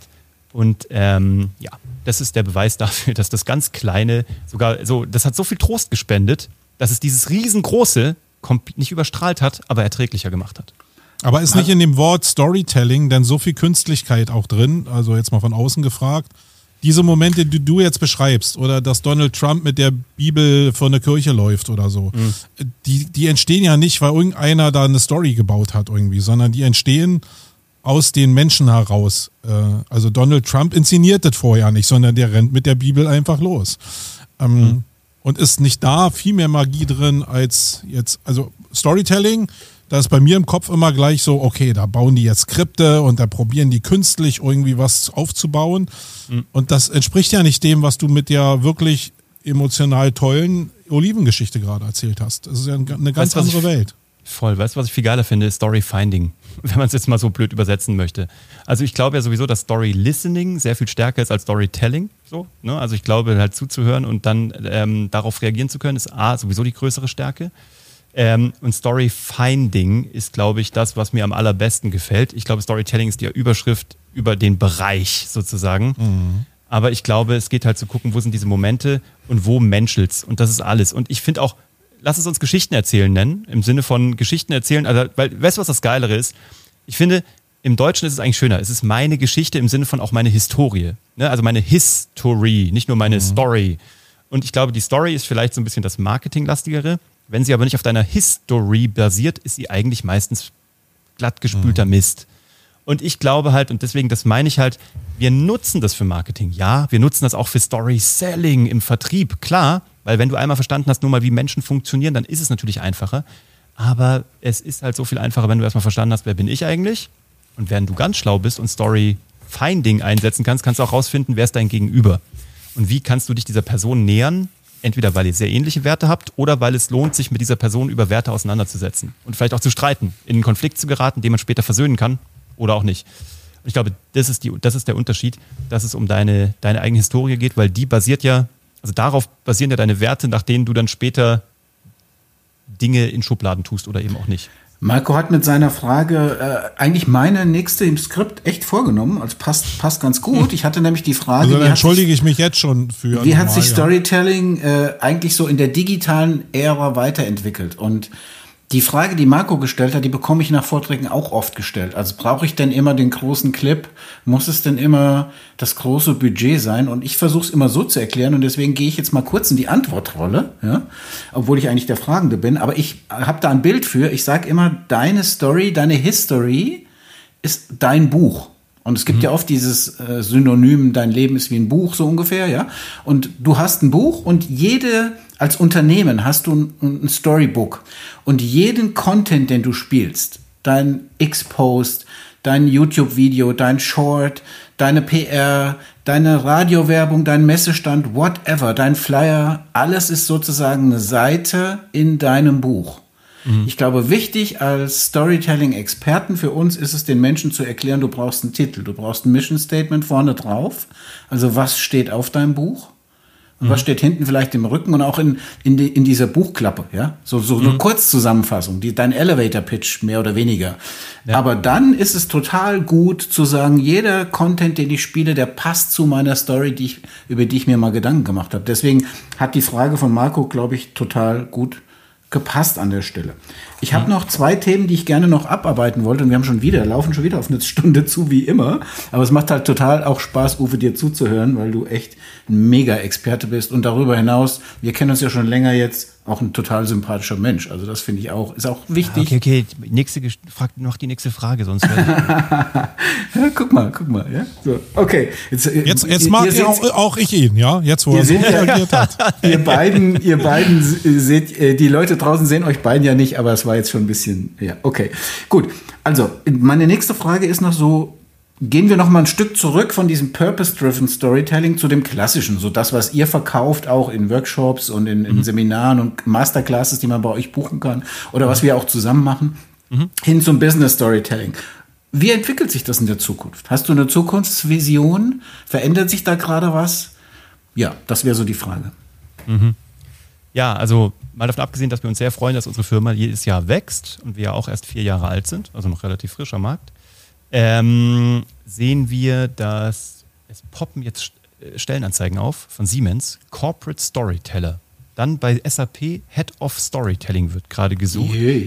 Ähm, also es kommt an das Thema. Es gibt wirklich geile Literatur, mal davon abgesehen, dass wir ein sehr gutes Buch dazu geschrieben haben, aber fällt mir gerade so ein. Ähm, nee, es kommt gute Literatur, es wird immer mehr Literatur. Leute nennen sich gerade Storytelling, äh, Berater, was auch immer. Ähm, und ich glaube, also, also ich sag's mal so. Wir sagen es immer folgendermaßen. Du kannst jetzt einen Storytelling, also nein, du kannst einen LinkedIn-Kurs buchen, du kannst einen TikTok Performance Marketing-Kurs buchen, du kannst einen YouTube, was auch immer, Creator-Kurs buchen. Wenn du das tust, fein, alles gut, aber alles, was du dann da tust, ist wahrscheinlich richtig und falsch und nicht messbar, weil das alles nicht in die richtige Richtung geht oder vielleicht auch in die richtige, wir werden es nicht rausfinden wenn du vorher ein Fundament gießt und dir mal überlegst, wer bin ich eigentlich? Mit ich als Unternehmer, aber auch mein Unternehmen, mein Produkt, welche Geschichten sollen sich Menschen hinter meinem Rücken über mich erzählen? Bleiben wir mal bei Marketing und bei Sales. Ähm, und du das definieren kannst und du diese Message selber steuern möchtest und nicht gesteuert werden möchtest, sondern du willst dir die Schublade, in die du reingelegt wirst, selber aussuchen. Wenn du das hast, dann hast du ein Fundament gegossen. Wenn du danach auf sämtlichen Plattformen darüber redest, ist die Wahrscheinlichkeit, dass das zielführend ist oder dass das Ergebnisse bringt, die messbar sind, sehr hoch, weil du ja eine Message festgelegt hast und dann ist der Rest, nämlich dieser YouTube-Kurs, der TikTok-Kurs, was auch immer, das ist nur noch Werkzeug, das ist nur noch Hammer und Nagel, äh, das du dann bespielst. Und ich glaube, die Zeiten waren auch nie so geil wie jetzt. Kommen wir mal zurück zu, zu AI. Wir machen es ja platt, wir sagen, sei schlau, sei faul, du nimmst einen Podcast, machst das als Langstück, da machst du, lässt du Video mitlaufen, so wie wir das jetzt hier machen. Das machen wir ein, zweimal die Woche bei Geschichten, die verkaufen im Podcast. Das hauen wir in der Gänze in 16 zu 9 auf YouTube raus. Daraus machen wir 9 zu 16 Content. Und das machen wir mittlerweile, wie vielleicht einige andere auch, mit Opus Pro, also mit einer tollen KI. Ähm, lassen das da durchjagen. Opus sucht die besten Stellen raus. Das veröffentlichen wir. Ich habe fünf Clips pro Woche. Bernie hat fünf Clips pro Woche. Wir bespielen damit jeweils sieben Plattformen. Sind 70 Veröffentlichungen plus ein YouTube-Video, ein äh, Podcast und einen Blog, den wir daraus destillieren über happyscribe.com. So, und den wir natürlich dann noch garnieren mit ein bisschen Storytelling-Magie. Sind 73 Veröffentlichungen pro Woche. Das ist nicht viel Arbeit, das machen wir in-house und wir haben niemanden, der dafür festangestellt ist. Das machen wir alles mit, weil es relativ easy ist und das ist mit Konsumertechnik. Ich komme vom Fernsehen, aber ich nutze hier eine Canon, was auch immer, D77 irgendwas Consumer 500 Euro Ding. Das kann jeder. Geiler, als jetzt Geschichten zu erzählen, gute Geschichten, mit einer guten Grundlage war die Zeit noch nie. Das hat man früher und gesagt als. Ja? Ich, ich, ich ergänze noch, äh, ich bin komplett bei dir, natürlich bin ich komplett bei dir und ich ergänze noch in meinem Vortrag, sage ich immer, bitte erzählt mir nicht, ihr könnt heute nicht emotional formulieren oder visualisieren. Gerade so dieses Bilderthema war immer die Frage, ja, wo kriege ich die Bilder denn her, wenn ich jetzt irgendwie sage, das wabbert wie eine, wie eine Kartoffelsuppe auf zwei, sagt der Marco gerne, oder ich brauche ein Stück Kernseife, das mir durch die Hand flutscht, ja, dann lasse ich es mir heute von Midjourney machen. Yes. Sorry, ja, ich, es, es, es war nie einfacher mehr. zu visualisieren als heute. Ja. ja, guck mal, ich sitze hier auf einem günstigen Ikea-Sessel in unserem, nicht ganz in unserer Corporate Color, aber nah dran. Ähm, und wir sitzen hier vor einem Regal und das haben wir hinten schön dekoriert. Mehr braucht es per se nicht. Uwe, um offen zu sein, habe ich die ganze Zeit schon gedacht, ob ihr zwei kooperiert. Denn wenn jetzt, ich mache, ich werde später einen Screenshot veröffentlichen. Das sieht ein bisschen und crazy aus. Genau die Corporate Color von Sumago, ja, um, ja, um offen zu sein. Aus. Ich komme mir ein bisschen äh, falsch vor hier mit meinem Orange. Ja. Aber egal. Nein, ich glaube, jetzt ist so ein Zeitpunkt, ich nenne es der Blavich Project Effekt sozusagen, der jetzt gerade im Social Media einzieht. Damals war auch so Großproduktion, wenn du Multimillionenfilm sein wolltest im dreistelligen Millionenbereich, dann musstest du halt wahnsinnig viel investieren, bis diese beiden Jungs kamen, die Blavich Project mit Handkameras gedreht so geil, haben. Der Film. Ich weiß nicht, am Wochenende. So und äh, ich war in der Two-Day Film School von Dov Simmons, der die damals ausgebucht, äh, ausgebildet hat, die beiden. Legendärer Filmtrainer. Da habe ich in Köln mal ein Seminar gemacht, da war ich 19. Und der hat den Entstehungsprozess vom Blair Witch Project uns erklärt, weil er dabei war. Und das war ein Gamechanger im Film. Und da komme ich halt her. Und jetzt ist die Sache halt, das kann jeder durch KI, also wir nutzen KI weniger zur Content-Generierung, sondern zur Content-Konfektionierung. Da finden wir das sehr stark. Ähm, und ich glaube, jetzt ist es Kindergarten. Und jetzt kannst du jeden Tag beweisen, was, was vorhin Mas Marco gesagt hat, du kannst jetzt die kleinen Momente zeigen. Und, und das ist der zweite Gedanke, den du da draußen, der du uns jetzt vielleicht zuhörst, vielleicht mitnehmen magst, ich komme vom Fernsehen. Ich bin von Fernsehen sozusagen sozialisiert. Sag RTL 2 sagtest du, ne? Da, da habe ich meine eigene Show mal gehabt, aber ich habe für alle anderen produziert. Ich habe leider nicht GZSZ Spaß. gemacht. Das Geld hat sich die Ufer eingesteckt. Aber wir reden immer davon, dass ein gutes Social Media Marketing halt GZSZ ist. Du erzählst eine Daily Soap über deine Unternehmung und über dich und deine Produkte und das, was so passiert. Du musst dir heutzutage nicht mal was ausdenken. Du musst, wir sagen, du musst nichts inszenieren. Du musst sozusagen nur dokumentieren. Also, wenn du einfach schlau bist, dokumentierst du und füllst es das auf durch konfektionierte, recycelte Inhalte, wo du mal was Schlaues gesagt hast und erzählst den Menschen, wie du die Welt siehst und warum du dein unternehmerisches Tun so tust, wie du es tust und das vielleicht sogar im besten Falle wertebasiert. Und dann bist du deiner Konkurrenz schon wahnsinnig weit voraus und hast vielleicht sogar ein ganz klein bisschen auf das Thema Purpose eingezahlt, ohne es jetzt künstlich ähm, marketingmäßig ausschlachten oder äh, missbrauchen zu müssen. Hm. Und ich glaube, dieses Hidden Champion-Syndrom, so will ich es mal nennen, was du vorhin gesagt hast, dass so viele gute und wahnsinnig geile Hidden Champions mhm. wahnsinnig coole Sachen machen, aber sie erzählen es einfach nicht, weil Erstens mal ist es vielleicht die Betriebsbrille, ja, das war ja schon immer so. Wir sind halt der Marktführer weltweit. Oder, mhm. oder es ist einfach die angeborene Bescheidenheit, ja. Ich mhm. glaube, dass das auch ein bisschen für Storytelling gilt. Wir haben ja auch schon mhm. off-topic, wir beide schon mal so privat darüber gesprochen, dass ich sage, die Storytelling-Branche, finde ich, ist nicht äh, etabliert genug insgesamt, äh, gemessen am Stellenwert, den ich persönlich sehe.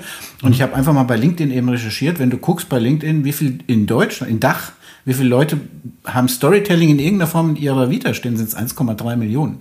Also das Thema wird immer größer, ist schon groß und ist, mhm. glaube ich, ein wichtiger Purpose-Treiber auch. Also ja. insofern passt. Also ganz kurz noch, ich habe noch eine Bebilderung von deinem Hidden Champion Syndrom. Mhm. Wir saßen bei dieser Elektronikfirma, ja, und dann sagen wir so, einer der Mitarbeiter, einer der Chefkonstrukteure so, warum bearbeitest du hier? Und sagt er, naja, ich kann halt hier so zum Beispiel Elektromotoren bauen, die halt echt besonders sind. Und wir so, cool, und was machen die so? Ja, also die können Türen öffnen und schließen und Drehtüren und die machen äh, wirklich E-Bike-Motoren, die wirklich die Welt irgendwie so noch nicht gesehen hat. Und äh, achso, und der Mars Rover fährt mit denen. Ich so, was? Ja, also dieses Ding, dieser kleine Roboter, der auf dem Mars rumfährt, der, da sind die drin. ich so, Moment, Moment, das Ding, was du hier gebaut hast. Sagt er, ja, ja, das haben wir gebaut. Ich, und das habt ihr, ich habe ich hab, ich hab mich jetzt einen Monat lang auf eure Firma vorbereitet. Ich habe alle Pressemitteilungen durchgelesen. Ich habe jede verdammte digitale Möglichkeit irgendwie gestalkt, die man finden konnte. Ich Mars habe nichts darüber dabei. gefunden. Da sag, sag ich so, da, da, habt ihr das schon mal kommuniziert? Ja, nee, irgendwie, nee, muss durchgerutscht sein. So, und, und dann ging das los. Das ging das ganze Jahr so. Das ganze Jahr. Und dann sagt, sagt, rede ich mit dem Geschäftsführer, sagt er so, wissen Sie was? Wir sagen ja intern immer, man kann in, Deutschland sich nirgendwo aufhalten, ohne in einem Radius von drei Meter um sich rum über ein Produkt von uns zu stolpern. Und ich so, guckt er mich an und sagt, nee, nee, wirklich. Ich so, wie wirklich? Sagt er, ja, ja, wirklich. Ich so, was? Sagt, sagt er, ist so, ja, in allen, also wirklich, du kannst dich in Deutschland, das haben die mal ausrechnen lassen, nicht bewegen, ohne dass in drei Meter Abstand irgendwo ein, ein Gerät ist, weil du es meistens auch in deiner Hosentasche auch mitführst, wo Teile von denen drin sind. Und dann sage ich, okay, und jetzt, jetzt Gibt es sonst noch was, was ich wissen sollte? Dann sagt er so, naja, also gut, und äh, unsere Systeme scannen 80 Prozent der, der, weltweiten Bargeldbestände und sortieren die aus, wenn die nicht mehr gut sind oder gucken, ob die irgendwie noch irgendwie die Geldscheine replaced werden müssen habe ich gesagt, ich will, ich will nichts mehr hören. Ich will mit euch gar nicht mehr reden. Mir. Nein, wirklich. Also ich habe gedacht so, ey, wir, wirklich. Und, und so, ja, was, haben, was, wollt ihr noch verstecken unter, unter, der, unter der Teppichkante? Wir haben ja sogar eine gemeinsame Geschichte, was das angeht. Das kann man durchaus auch mal sagen. Wir hatten ja mal einen Workshop beim Kunden, der zu mir kam nach einem Vortrag und mhm. sagt, ja, ich weiß ja, ihr habt viel zu tun, so, aber ich würde das gerne machen, denn unser Unternehmen ist älter als Amerika. Und das wurde zu dem Zeitpunkt damals auch nicht so richtig gespielt. Und wir haben das dann im Workshop ganz gut rausgearbeitet. Also, Exakt. okay. Letzte Frage, die ich habe. Marco Bild, möchtest du noch was sagen? Ich sehe, der Marco ist äh, schwer am, am Atmen. Der, der verarbeitet und schreibt und rechnet und überlegt. Na, die, die ein, also ich habe gar keine Frage, sondern ähm, einfach das, was Uwe gesagt hat mit diesen Shorts. 72, 73 Ausspielungen hört sich jetzt mega schnell an. in, in, meiner Realität ist das aber, und ich glaube, ich kann mit den Tools schon ganz gut umgehen, vielleicht mache ich irgendwas elementar falsch. Es ist immer noch Arbeit, es ist Identifikation, es ist zumindest schwieriger, als du es jetzt gerade, äh, also wie es rüberkam jetzt hier in deiner Story, die du erzählt hast. Ähm, und ist nicht ein Teil der Story eben auch zu sagen, ja, es ist einfacher geworden, aber es ist eben auch nicht so einfach, wie du gerade erzählt hast, so mal ganz schnell, sondern wenn ich auch, wenn ich es noch ja, kontrollieren will, wenn ich noch ein bisschen die Tiefe auch unter Kontrolle haben will und nicht alles der AI überlasse, muss ich halt auch wirklich Zeit und Geld, vielleicht weniger, aber immer noch Zeit und Geld investieren, um diese Story auch bewusst und kontrolliert irgendwie an den Markt zu spielen, oder? Also Absolut. vielleicht hast du es so gemeint, aber es kam so rüber, als ob das so 73 nein, nein. Shorts gehen halt so bababam einfach so raus. Das Ding ist halt, es sind nur zwei mal fünf, aber die, es geht um die Veröffentlichung. Das ist das Spannende. Also wir machen nur, es, es, es, klingt so wahnsinnig viel, deswegen kriegen wir mal als Feedback, boah krass, habt ihr ein zwölfköpfiges Marketing-Team? Nee, haben mhm. wir nicht. Es sind äh, zehn Reels, die auf jeweils sieben Plattformen ausgespielt werden und dann kommst du eben auf 70 Veröffentlichungen. Aber ja, du hast natürlich voll recht. A, musst du überhaupt erstmal die technische Habitualisierung und die Kompetenz dafür haben, diese Dinger benutzen zu können. Klar, aber das ist auch was, und da glaube ich ja wirklich dran, dass du eben, also weder ist ein Meister jemals vom Himmel gefallen, noch könnte man das nicht nicht lernen. Man kann das lernen, ganz mhm. einfach. Aber, und was ich aber viel mehr gesehen habe, ist wieder so ein schlauer Spruch, Zeit hat man nicht, man macht sie sich oder man nimmt sie sich. Wenn es bei Menschen, das sehen wir immer wieder, wenn bei Menschen nicht mindestens eine Stunde für Content pro Woche in einem Terminkalender steht, drin steht und geblockt ist und für genauso wichtig erachtet wird wie ein Sales Call, ein Mitarbeitergespräch, ein Vertriebs, bla bla bla, Anbahnungskrütze, was auch immer, dann wird es nicht gemacht. Und wir haben uns halt dazu gezwungen, dass wir das fest drin haben. Wir haben festen Content-Produktionstag, das ist kein Tag, sondern das einfach an einem Tag ist ein Slot gebucht und da wird alles fertig gemacht. Und dann war ich ja mal Fernsehproduzent. Als Fernsehproduzent baust du eben ein Set auch nicht irgendwie wöchentlich auf, sondern du gehst ins Studio, du baust es auf, du drehst fünf Tage da drin, zehn Episoden, weil es günstiger ist, dann kann nämlich die Kulisse weggeräumt werden und die Leute dürfen mhm. nach Hause gehen. Und dann geht es in die Post und so wird ein Jahr bespielt oder zehn Wochen bespielt. Und so denken wir Content eben auch. Ähm, aber ja, du hast natürlich recht. Und ähm, das ist ja auch im Grunde genommen unsere Dienstleistung, dass wir Menschen halt genau zeigen, wie das halt funktioniert, diese Produktions- und auch diese Inhaltslogistik aufzubauen. Von daher, diese Leute kommen ja schon zu uns und wir kriegen halt Leute da schnell hin. Aber klar, wir haben natürlich jetzt, wir machen ja auch schon seit vier Jahren nichts anderes. Ähm, es ist halt, für uns ist es halt so in Fleisch und Blut übergegangen. Was ich so spannend finde, ist, letzter Gedanke vielleicht noch, ich habe damals meinen Podcast mal gestartet. Ja? Hashtag Happylist. Und das habe ich gemacht mit Unterstützung von jemandem, der sehr erfolgreich im äh, Podcast-Universum damals äh, war und auch heute noch ist.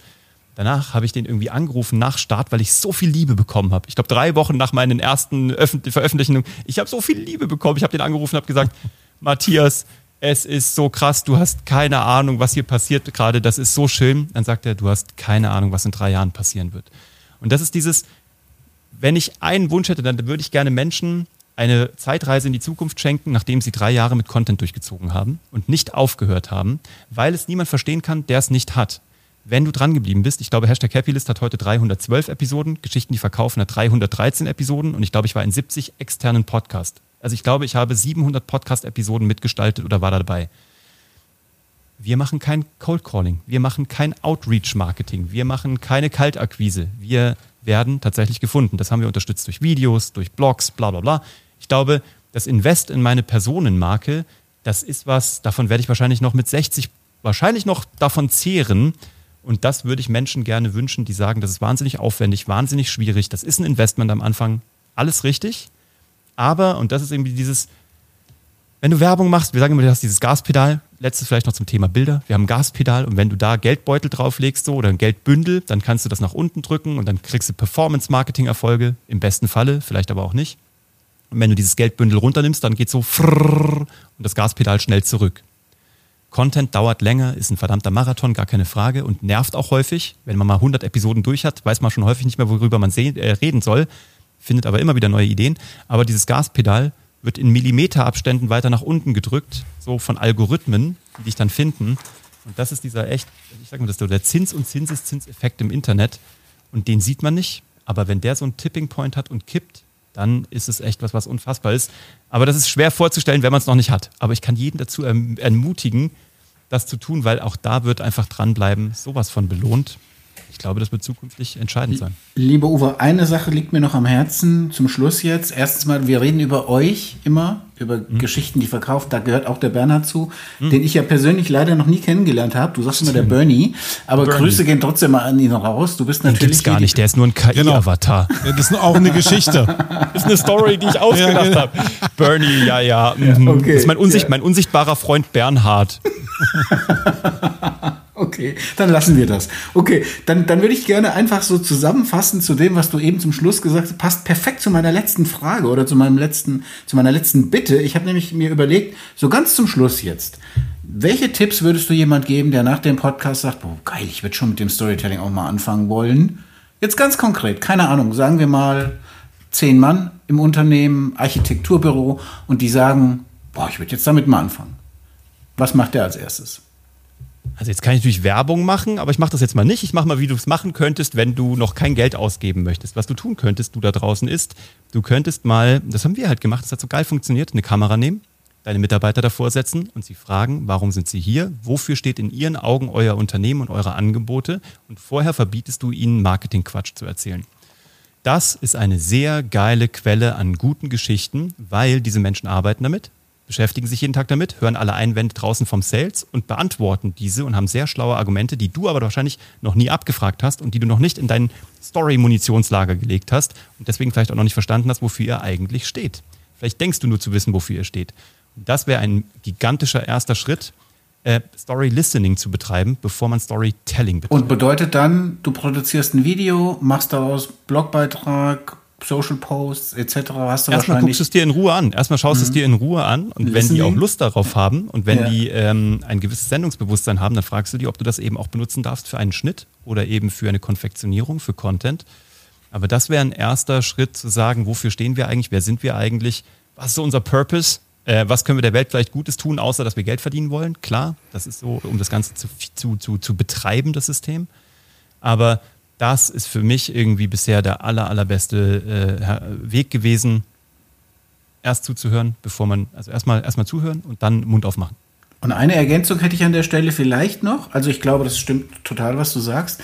Was man sehr oft machen oder was man vielleicht noch machen kann. Ich, wenn unser Unternehmen ist jetzt dieses letztes Jahr 25 Jahre alt geworden. Du hast über eine lange Strecke Kunden, die lange da sind, mit denen du ein mhm. sehr vertrauensvolles Verhältnis hast. Die kannst du auch fragen. Mhm. Also du kannst einfach sagen, hast du da mal Lust zu? Würdest du einfach mal sagen, warum arbeiten wir eigentlich zusammen? Haus einfach mal raus, so wie es ist. Mhm. Und mhm. da passiert die Magie, das habe ich gemerkt. Äh, also unsere Mitarbeiter, unser Team hat der Geschäftsführung zum 25-jährigen Jubiläum ein Video geschenkt, wo die Kunden genau das gemacht haben. Und ich cool. schwöre euch, ich sage das jetzt hier so offen, ja, wir haben, die haben uns einen Sessel in die Agentur gestellt, meinem Kollegen und mir, im Thorsten, Grüße gehen raus, und haben eine riesen Leinwand aufgebaut und da lief dieses Video. Marco war ja auch einer von den Gratulanten und mhm. das hat drei Minuten gedauert und dann saßen wir beide heulend in unseren Sesseln, weil es einfach Emotion pur ist. Ja, wenn mhm. Kunden dir sagen, hey, nochmal an der Stelle herzlichen Dank und was wir schätzen ist die Zuverlässigkeit und dies und das und jenes. Äh, mhm. das ist Storytelling, ja. Und das ist echt und das ist authentisch und deswegen, also Mitarbeiter auf jeden Fall. Erstmal der intrinsische Blick sozusagen, aber, oder der Blick nach innen und aber dann auch eventuell auch nochmal die, die Kunden. Gut. Total.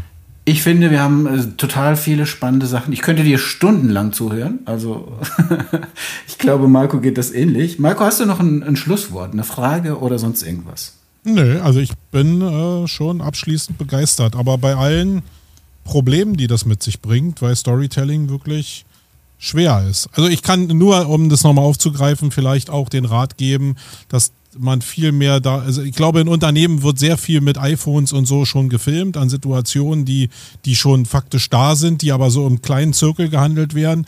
Und mhm. da liegt oftmals auch die Magie drin, dass man viele so einzelne Situationen in dem Unternehmen eben auch mal ja bewusst rausholt oder die Leute sensibilisiert dafür, dass da ein Wert drin liegen könnte. Also jetzt abseits von irgendwelcher Rechteverwertung oder so, aber mhm. einfach dafür sensibilisiert, dass diese Mikromomente halt wirklich Magie haben, weil dann sind die Teil von der Geschichte. Und ich meine, das hat ja auch was mit Mitarbeiterbindung, mit Purpose für Mitarbeiter im Unternehmen zu tun. Und wenn Leute dann sagen, ich will gar nichts damit zu tun haben und ich bin in einem Mediaunternehmen, ja, dann ist vielleicht auch der falsche Mitarbeiter. Das gehört ja auch dazu, einen Purpose zu bilden und eine Wertekonstrukt zu bilden. Ähm, das wäre nur noch ein Gedanke, bevor wir jetzt zu den Mediatipps kommen. Super schön. Ja, dann Mediatipp. Ich fange mal heute an. Als Moderator macht mir eigentlich nicht. Ich frage erst mal den Uwe. Uwe, hast du einen Mediatipp oder einen Inspirationstipp? Ich bin ja eigentlich ein cheesy Typ. Kein Witz. Also ich bin ja echt, man kriegt mich ja wirklich mit cheesy Inhalten. Bin auch so ein versteckter Romantiker. Ich habe ein Buch, was mich immer zum Thema Purpose immer wieder flasht und ich lese es literally alle zwei bis drei Jahre und es ist immer wieder ein neues Buch. Es ist äh, von Paulo Coelho, das Handbuch des Kriegers des Lichts. Also das ist ein Buch, man kann das mögen, man muss das nicht mögen. Es ist sehr cheesy, ich lieb's und es verändert sich mit mir. Punkt eins. Dann kann ich euch vom Glücksmoment meines letzten, meine, meine Mitarbeiter mussten sich das alles leider anschön, äh, anhören, die gucken gerade schon. Jetzt kommt mein Glücksmoment des letzten Wochenendes. Ich bin der größte Fan von Suits. Ich bin, hab's, ich bin der Letzte, der diese Serie entdeckt hat. Ich liebe sie. ähm, mir wurde sie schon vor Jahren empfohlen. Ich habe immer gesagt, boah, eine Anwaltsserie, kannst du mir mit gestohlen bleiben. Und letzte Woche hatte ich den größten Glücksmoment meines äh, aktuellen Jahres. Ich dachte nämlich, nach Staffel 8 sei, Lust, äh, sei Schluss. War in der letzten Episode und unten kam bei Netflix, es gibt eine nächste Folge und ich habe realisiert, es gibt neun Staffeln. Jetzt habe ich noch ein bisschen was vor mir. Ich liebe Suits. Das ist für mich einfach die geilste Serie ähm, zum Thema, ähm, da kann man auch rausholen, was man will. Da geht es nämlich auch um Purpose und um wie man ihn durchsetzt und warum, von was man sich motivieren lässt, ob es mon monetäre Dinge sind, ob es ähm, ob's, äh, Werte-Dinge sind. Und da gibt es einen schönen Zwischen, also einen schönen Wertekonflikt da drin, der mir sehr gut gefällt. Ähm, ja, das sind meine beiden, äh, die ich jetzt mal mitgeben würde, die mich Super, aktuell danke. wieder mal. Marco, hast du was vorbereitet heute? Natürlich. Ja, ich, ich habe jetzt, eine, ist vielleicht doch ein Buch, obwohl es na, also ich bin gerade dabei, ähm, oder sagen wir mal so, ich wollte eigentlich das Buch von Elon Musk lesen, das letzte. Äh, ich bin aber nicht so ein guter Leser, weil ich einfach so quer lese. Ich, ich, mich strengt es unglaublich an, Wort für Wort zu lesen. Also habe ich mich entschieden, das Hörbuch äh, mir reinzuziehen auf Audible. Mhm. Äh, und das geht 23 Stunden und ich bin gerade so an dieser, an dieser Story auch von Elon, wo er in der Tesla Produktionsstraße äh, da geschlafen hat unter den Schreibtischen und jeden Prozess bis zur, bis das Auto aus vom Fließband rausgelaufen ist, wirklich unter Kontrolle hat und äh, überall probiert hat, Stellschrauben zu, zu drehen. Und äh, wir hatten heute gerade hier in der Agentur, deswegen bin ich auch fünf Minuten zu spät gewesen, Vertriebsschulung gehabt hier. Mhm. Und da ging es genau um dieses Thema Digitalisierung. Probiert man alles zu digitalisieren und dann nimmt man in bestimmten Prozessen nicht einfach ein Stück Papier mit ein bisschen Strichliste drauf und probiert bestimmte Prozesse einfach quick and dirty zu machen, so wie alle anderen dir das nicht empfehlen würden, wo es aber deutlich schneller geht und wo alle irgendwie dran beteiligt sind, weil so ein Zettel kannst du ja auch einfach rumgeben.